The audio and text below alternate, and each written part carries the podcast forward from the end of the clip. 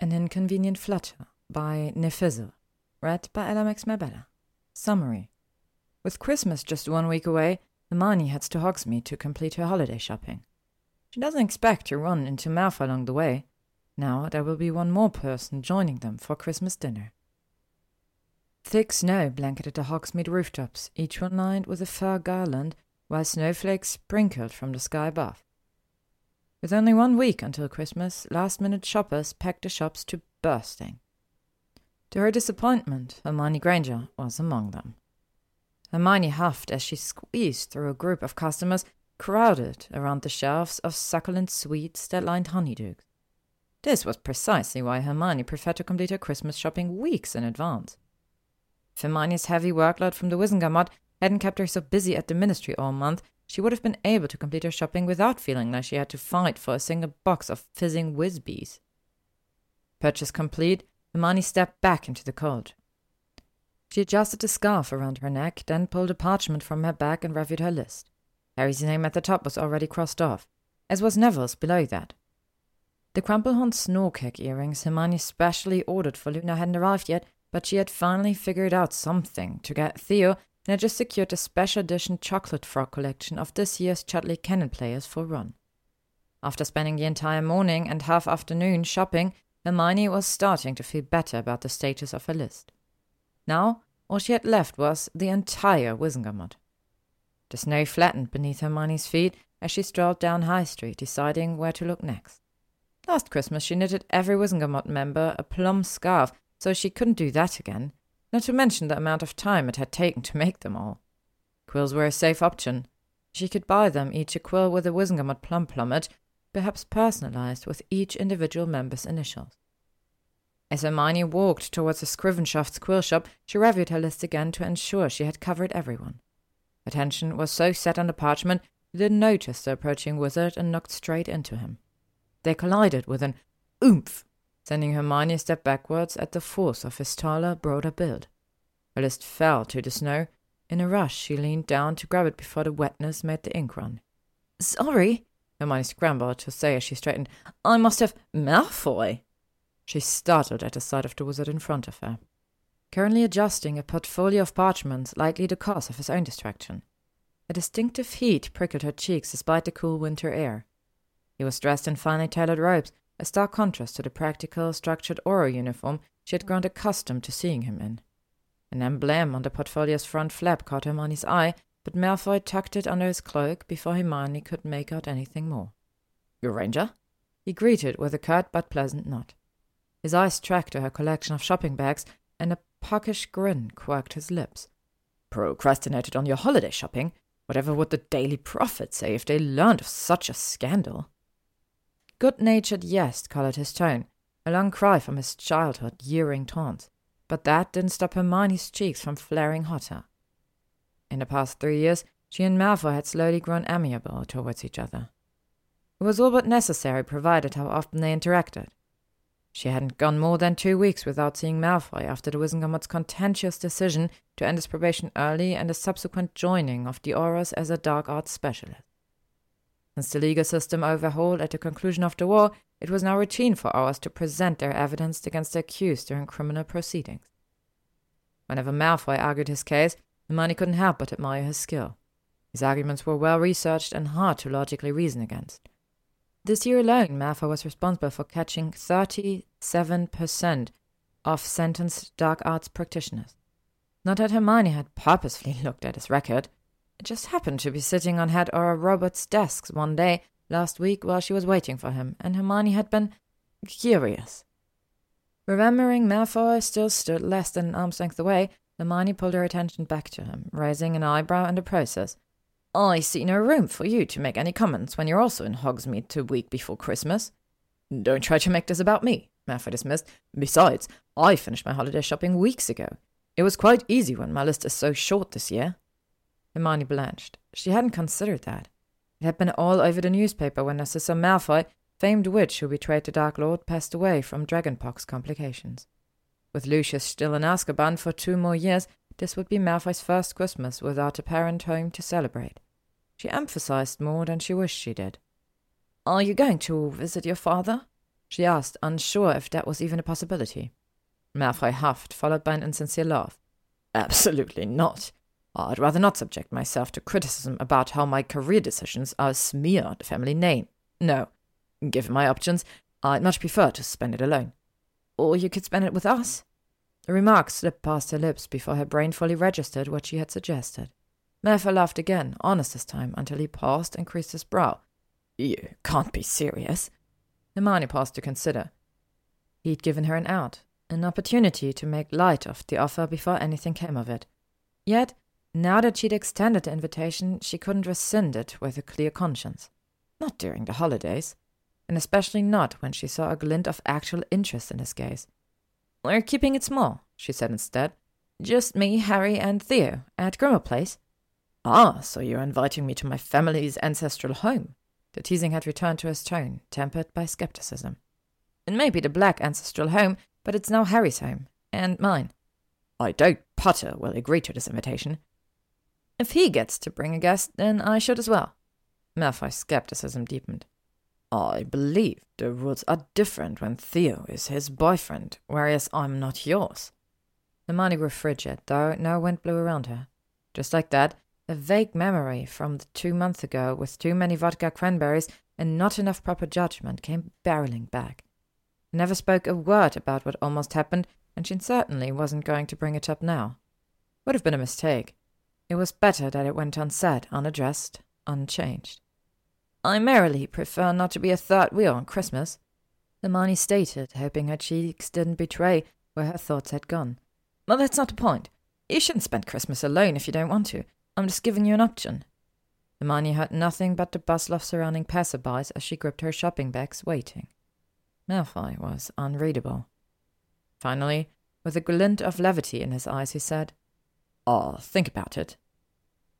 Green flames died around Hermione's feet and she stepped into the welcome warmth of Grimmauld Place.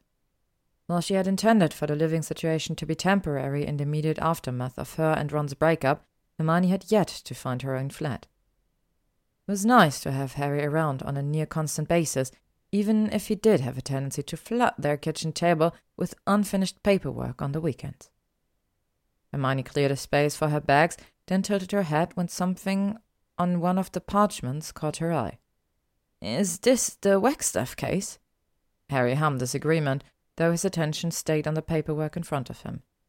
His naturally dishevelled hair was even more unkempt than usual, sticking up in random places where his fingers must have gripped.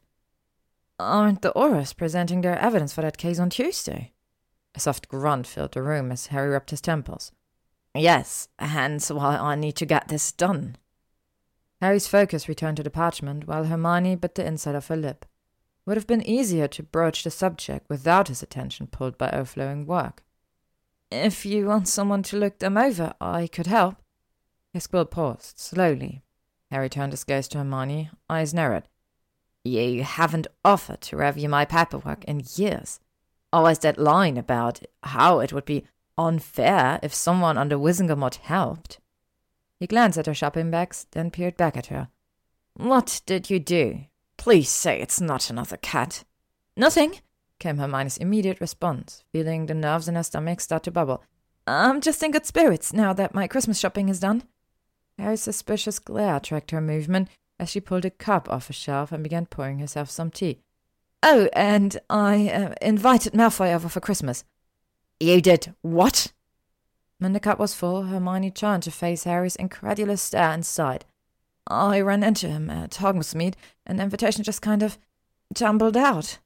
She felt a blush threaten to reveal itself, an inconvenient reaction she wished she could control. Besides, it's not a done deal. He said he needs to think about it. Right, Harry remarked, clapping his hands on his thighs. Then we can revoke it, no problem. No damage done.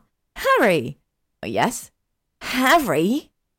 Hermione crossed her arms against her chest in a firm fold, and Harry took the hint. He let out a long, exacerbated groan. Isn't it enough that we already have to deal with him at work, let alone how much more I have to see him now because of Theo? You know, he's not as intolerable as he used to be.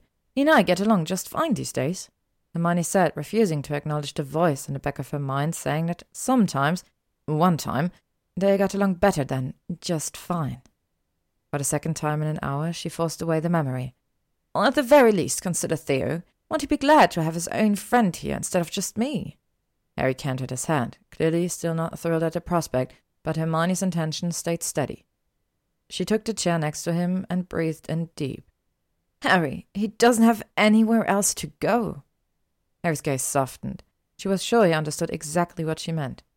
Molly had invited them to the Burrow, but neither she nor Harry felt right attending now that he was dating Theo and Hermione was no longer with Ron.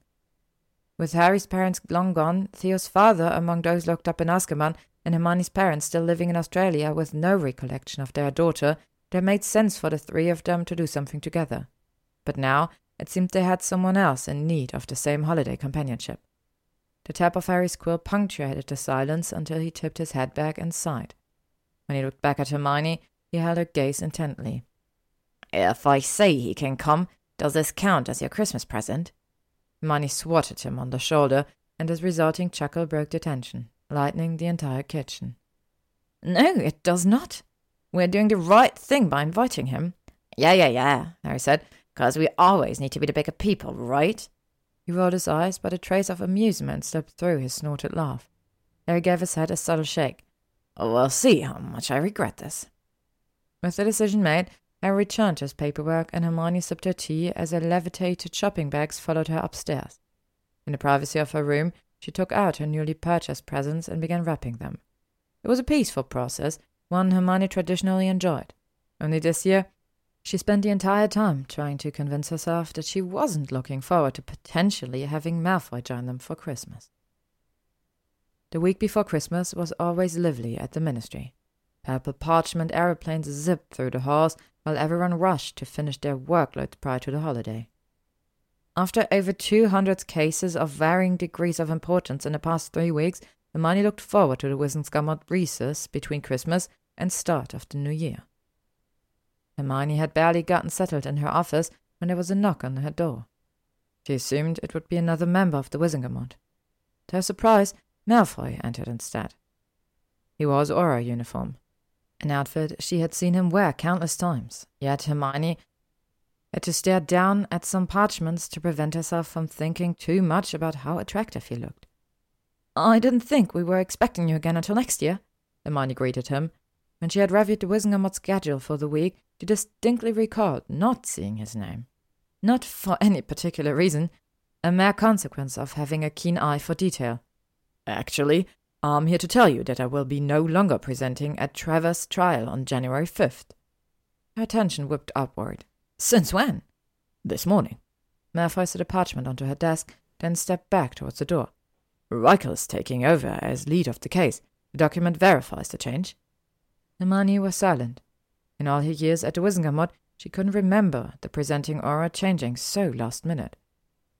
If the Department of Magical Law Enforcement was taking him off as lead this close to the trial, there must be a good reason. A beat of concern rippled through her. Is everything all right? Oh, fine, Malfoy immediately assured her. But I. Swords cut away, seeming to want to tell her something, but nothing ever came. Instead, he shook his head and repeated, oh, I'm fine. You needn't worry about me. In fact, I also came to ask what I should bring for Christmas. Concern washed away, instantly replaced by a spark of joy. I appreciate the offer, but that isn't necessary, Hermione said, maintaining her tone as even as possible. Harry and I were already planning on doing everything, so you just need to bring yourself.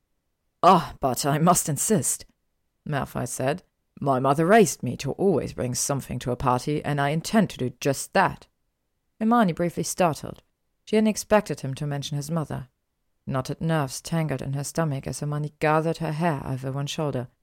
I'm sorry for your loss. Malfoy blinked at her. Granger, it was over six months ago. I know, she said with a feeble shrug, but it's still your first holiday without her. A thin, glassy sheen glossed over his eyes, but he quickly battered it away. Thank you, he said. She'd be happy knowing I have someone else to spend the holiday with. The sentiment hung in the air for several seconds as a discernible, though not uncomfortable, tension draped around them, before Malfoy cleared his throat.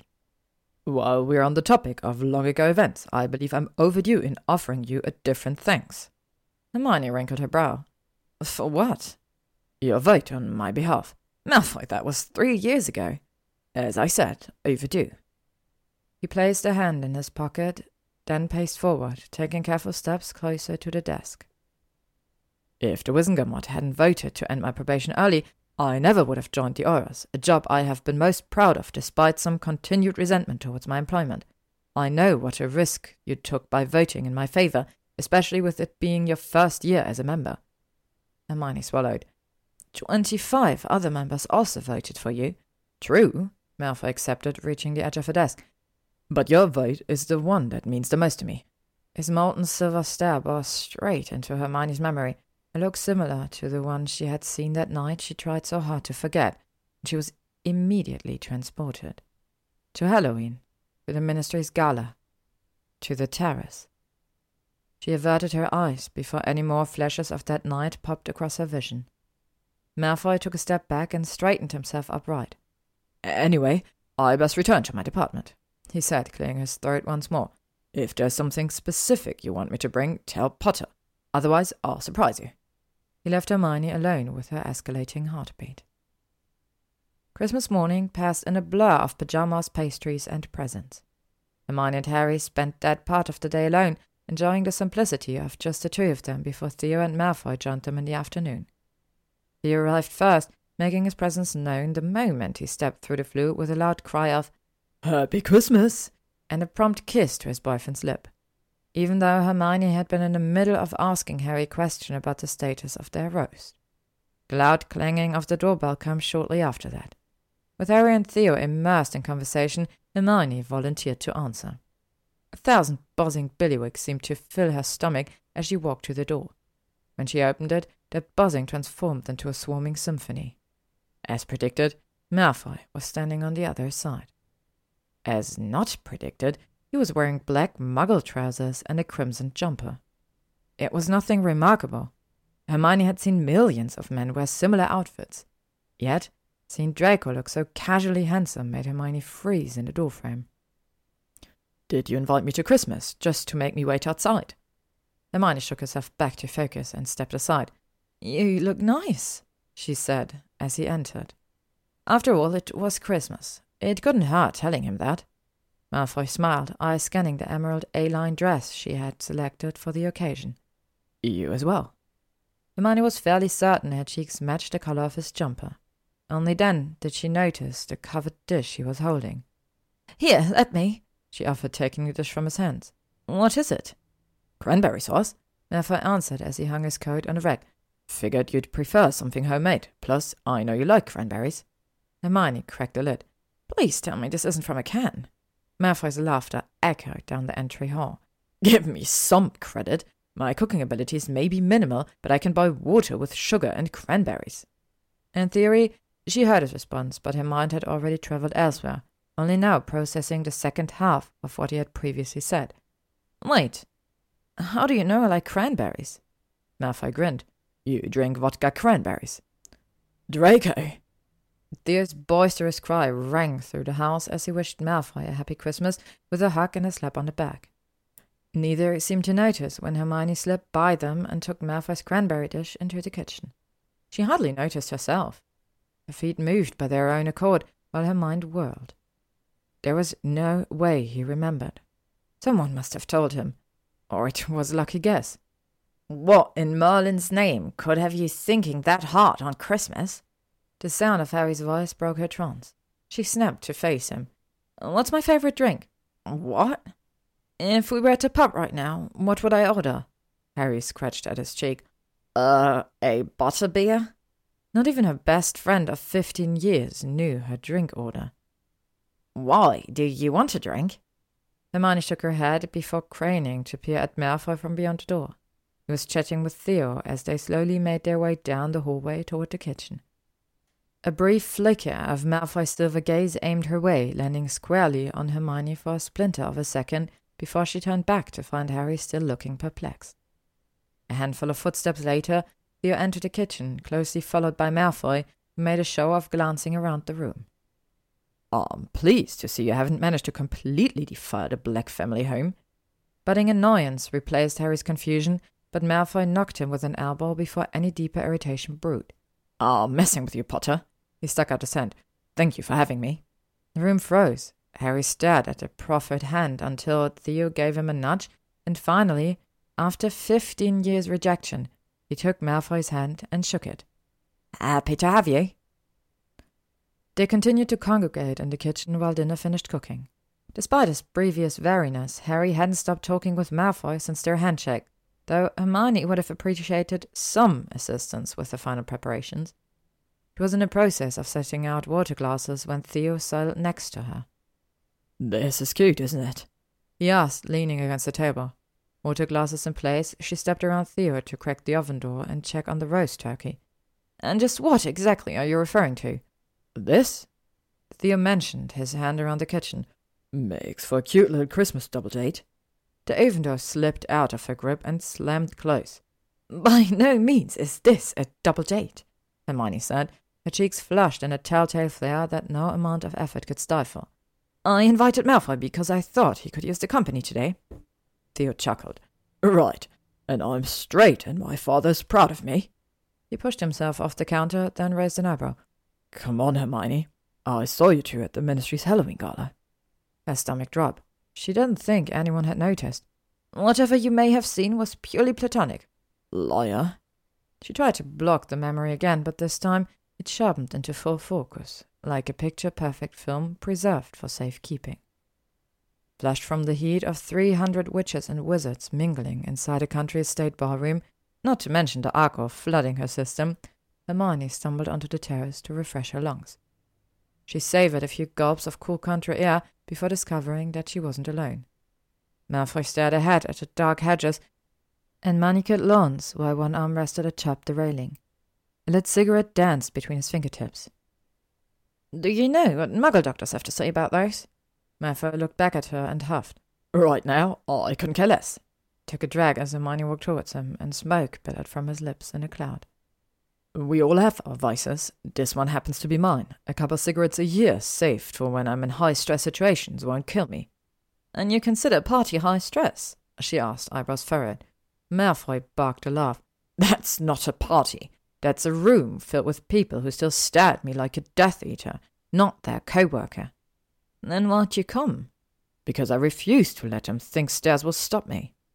Silence fell between them as he took another drag. Hermione tapped her fingers against her glass, uncertain what to say in response. I hope you don't think I look at you that way. The cigarettes fell to the ground, and he stomped it out with the toe of his shoe. Granger, you're one of the few who don't. How long they stood unspeaking after that, Hermione would never know with certainty. All she knew was that her glass had been full when she stepped outside, and now it was near empty. Would you like another? She startled at the question, finding him watching her, and nodded. Uh, a vodka cranberry, please. A few minutes later he returned with two fresh glasses, a whiskey neat and a vodka cranberry. Music from within the barroom meandered idly around them for several seconds until Malfoy broke the stillness. I hope that Prophet article isn't a reason for your drinking tonight. Hermione paused mid-sip, then placed her glass on the rail. It may be a factor. Nobody takes Sandra Cornblath seriously, Malfoy dismissed. She makes Rita Skeeter look like a hard hitting journalist. Hermione snickered at that, though it didn't make her feel much better. She breathed in deep. But she's not entirely wrong. I may not be the work obsessed, heartless, doomed spinster who drove Ron away that she claims I am, but I do prioritize my job over many other things in my life. Ron and I never had similar outlooks on work habits, and it was one of the contributing factors to our breakup. She didn't know why she was being so open with him. No more than five years ago, Malfoy would have taken these confessions and twisted them into torments for the whole school to hear. Maybe alcohol loosened her lips and spoke for her. Regardless of the reason, it was nice to talk with someone about it, even if that person was Malfoy. It doesn't need to be a choice between your relationship and your job, he said after what felt like several minutes of thought and consideration. He offered her a faint, earnest smile. One day, You'll find the right wizard who admires and supports your work, and hopefully you'll feel the same about him. The first time since reading yesterday's prophet, some of Hermione's despondency dissipated. That's nice of you to say. Malfoy's smile stretched a bit bigger. I have my moments. The music swelled in the background, filling up the space, where they might speak, leaving a peaceful quiet between them. They stared into the night covered garden and sipped their respective drinks. The clank of Malfoy's glass against the stone rail pulled Hermione's attention back to him. The moonlight caught in his eyes, revealing a silver sparkle. Why don't we set aside our vices for a moment and try to enjoy this party? Hermione blinked at him. I thought you said this wasn't a party. Perhaps not in there, Malfoy answered, but I think we could make it work out here on our own. He lifted his hand, palm faced upwards, open for Hermione to accept. She stared at it for a handful of seconds, not sure what to make of the offer. That hesitation faded when Hermione realized that she didn't need to overthink it. What harm could there be in seeing what Malfoy had in mind? The moment her hand reached his, he secured his hold and guided her away from the rail. He settled one hand on the small of her back and lined their bodies face to face. The soft string melodies from within the barroom served as their soundtrack as she and Malfoy danced in tranquil solitude. Unsurprisingly, Malfoy was a good dancer. No doubt his proper pureblood upbringing made sure of that. They glided across the terrace, their feet and Hermione's heartbeat moving in time with the music. It was simple, pleasant. For the span of a song, Hermione let her alcohol-addled mind lose itself to the effortless serenity of dancing with Draco Malfoy. When the song ended, he gave Hermione one final twirl. Her dress ropes fluttered around her ankles, though her heart fluttered more. The spinning stopped, and she was back to facing Malfoy, their chests mere inches apart. She peered up at him, once again finding that silver sparkle in his gaze. It gleamed even brighter this time, now paired with a dashing smile. He was handsome. That much Hermione already knew, even if she never allowed herself to dwell on such thoughts. That it hardly felt relevant when the person beneath that exterior was so vile, except he wasn't any more. Draco Malfoy had grown into a respectable wizard, despite what some other people in the ministry may think. Did good work and seemed to respect what Hermione did as well. His hold steadied her, body slightly off balance from the hammering in her chest and the alcohol in her bloodstream. When his thumb brushed over the curve of her cheek, her heart stammered. Slowly, Malfoy's eyelids drifted close, and he started to lean in. The stirring behind her ribcage begged her to do the same. No other thought was necessary. She could fall into the moment and never look back. If only her brain let her. The logic broke through her drunken haze, and she pressed a hand against his chest before their lips could connect. You're presenting to the Wizengamot on Thursday, she said. Malfoy blinked. So? Recognition flickered in his gaze. Oh, he swallowed. It's just a kiss, Granger. Hermione glanced downward. I don't know if I could do just a kiss. Something shattered behind his eyes, made that much worse when Hermione popped onto her toes and placed a gentle kiss on his cheek instead. Thank you for the dance. Hermione blinked herself back to the present, where Theo stared at her with eyebrows raised. Her mouth hung parted, unable to speak. Now that she had permitted herself to relive that night, she didn't know how to shove it back to the dark crevices of her brain, but she had to try. We danced, that's it, she said. The words were difficult to form when her tongue felt so heavy. Now, if you'll move out of the way, I need to get the turkey out. With their food nearly ready, Hermione instructed Theo to finish setting the table and get the wizarding crackers. It was her own mistake for trusting him. When she went to take her place at the end of the table, it wasn't there. Theo had rearranged the seats, so instead of one each side, they were now seated two and two, with Theo already seated next to Harry, and one seat left. Right next to Malfoy. Theo grinned at her. Something the matter? She was starting to regret spending so much time and effort picking out a gift for him. The chair leg scraped against the floor as Hermione drew back the seat and sat down next to Malfoy. At least this meant she wouldn't have to look at him while eating. Perhaps this would actually be better. Dinner smells delicious. Hermione took it back, a single whisper in her ear, and she knew this dinner would be a night. Where was the vodka cranberry when she needed it? The wizarding crackers sat in the middle of the table, and the boys each reached for one. Hermione waited, an intentional delay so as not to risk even the slightest bump of her hand against Malfoy's. One by one, they twisted the crackers, filling the room with a series of small pops, scattered confetti, and blue smoke. Each cracker also contained a festive hat. Hermione got a winged helmet, Harry a construction hat, Theo a sombrero, and Malfoy a jester's cap. She was not thinking about how stupidly cute Malfoy looked with it on. Absolutely not. It didn't help much that Theo kept waggling his eyebrows whenever she so much as glanced Malfoy's way. You have some confetti in your hair. Her whole body jolted when Malfoy's fingers were suddenly by her neck, picking a stray piece of confetti from her curls. She shifted her hand to face him, eyes blown wide in shock. But when she met his silver stare, her tension melted. Merlin help her. Those same flutters that had lifted her heart on Halloween night returned. As much as she had tried to deny them, they persisted. But nothing had changed since then. They shouldn't be together. She broke their eyes' contact and pulled out her wand, vanishing all confetti from sight.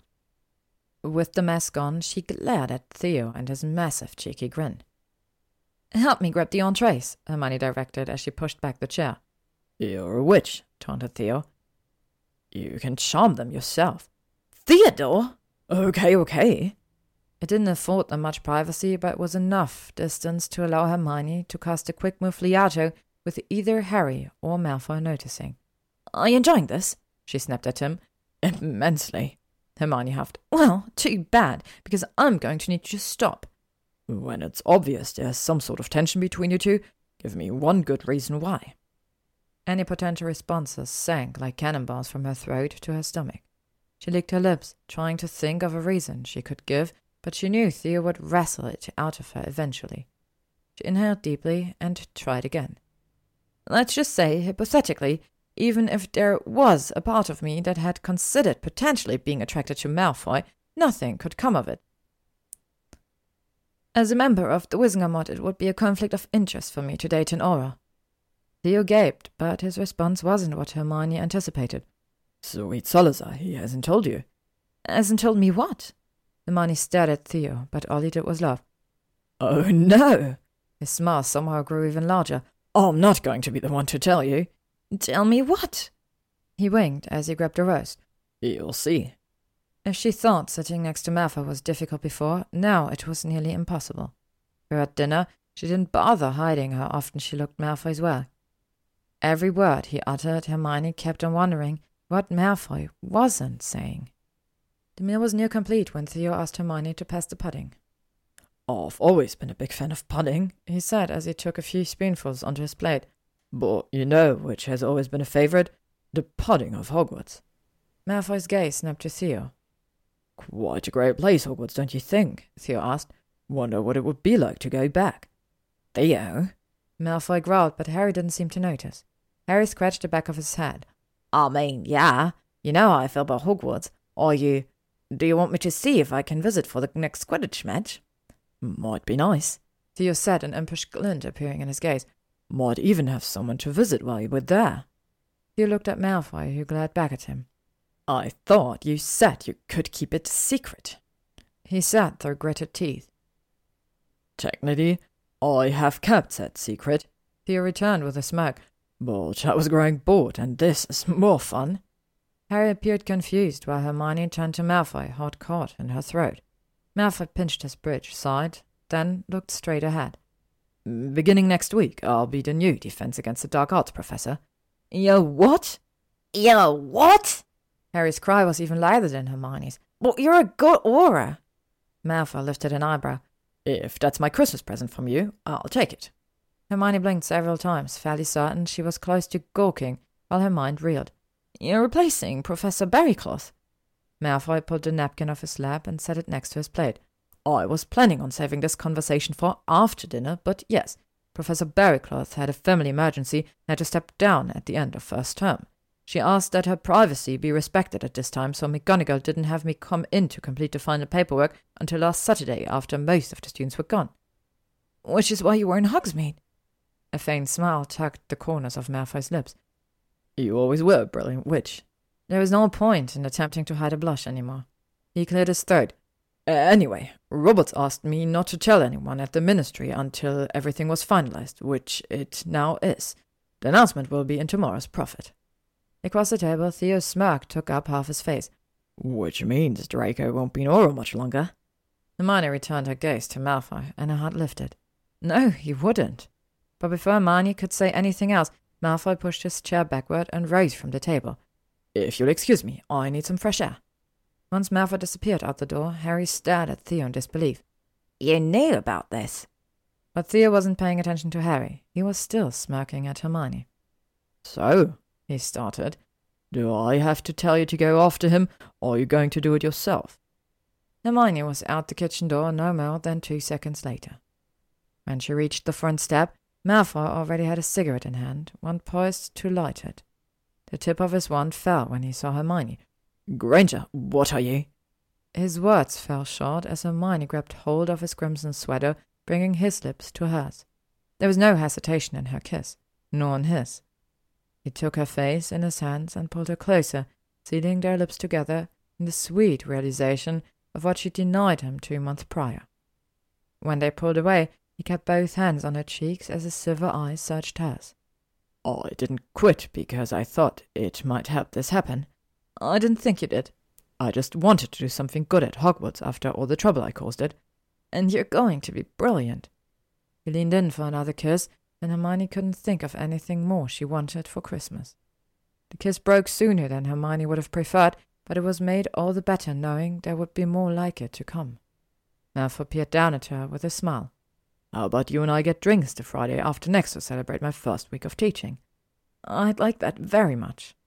Two weeks later, they did precisely that. Hogsmeade was quieter now, with the Hogwarts students in session and the holiday shopping rush complete. Hardly anyone was around to witness as Hermione Granger and Draco Malfoy walked hand in hand to the three broomsticks. In the comfort of a booth in the back, they clinked their vodka cranberry and whiskey neat glasses and cheers to the start of a new year and a new beginning. The end. Thank you for listening to An Inconvenient Flutter by niffizzle. If you'd like to stay up to date on upcoming chapters and stories, you can follow me on YouTube, Spotify, or AO3.